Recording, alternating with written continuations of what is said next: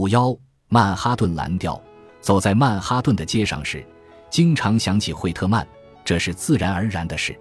惠特曼是那种头戴毡帽、身穿脏乎乎的牛仔裤、双手插在裤袋里，边走边流里流气的吹口哨的家伙，有牛一样极好的胃口，更有牛一样使不完的精力。惠特曼绝非我们所说的绅士，他是个粗俗的无赖。比如说，他会随口朝路边吐口痰。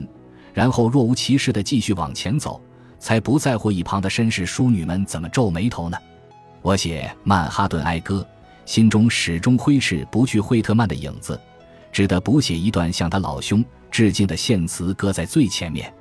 艾兹拉·庞德写过一首《交流》，就是智慧特曼的，最后一句是“让我们互相交流”，十分令人起疑。惠特曼的毛病人人皆知。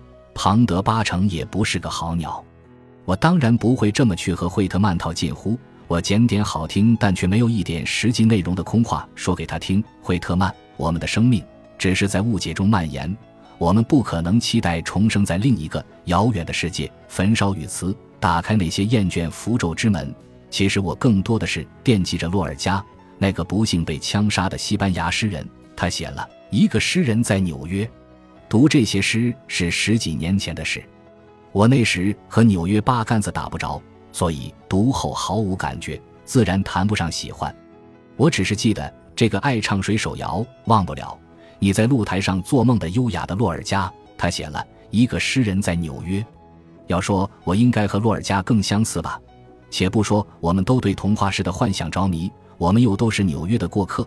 可是我现在越来越像惠特曼了，在纽约一住十年。无数次摇摇摆摆出现在草叶集中的街头和渡口，夕阳朝霞，春风秋雨，被商场的人群推拥，被车流的鸣笛震撼。惠特曼放声歌唱带电的肉体，如今才知道那是因为他是一个同性恋者。我则要远远躲开臭气熏天的流浪汉和更危险的黑夜游荡的小痞子，他们会仅仅因为目光相遇时你没有及时挪开视线而刀枪相向。和一个自己并不喜欢的人相向，即使他是名人，滋味也不好受。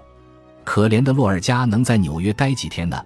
洛尔加说：“船在海上，马在山中。”这两句再简单不过的诗，美的不可思议。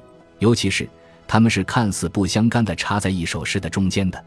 在一段后来没写出来的诗中，我提到陌生人洛尔加走在第五大道上，忽然想起了爱丽丝那个在自己的眼泪中挣扎不出。差点被淹死的女孩，这就是说，他把纽约看作爱丽丝梦游的仙境。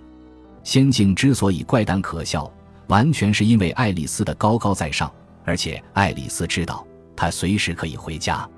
我后来觉得扯得有点太远，就没写下去，懒得去图书馆查阅洛尔加的诗集，结果一直没搞清楚洛尔加在纽约到底看了些什么，想了些什么。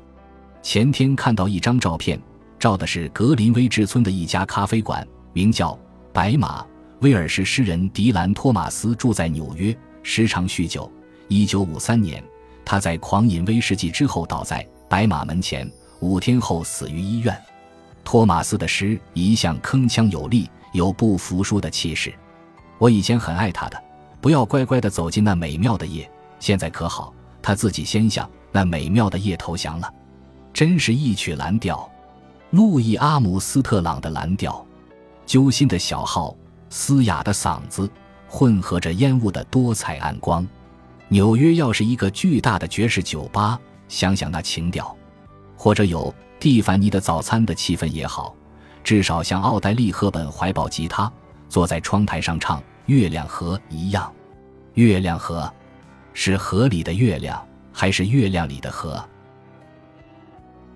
本集播放完毕，感谢您的收听，喜欢请订阅加关注，主页有更多精彩内容。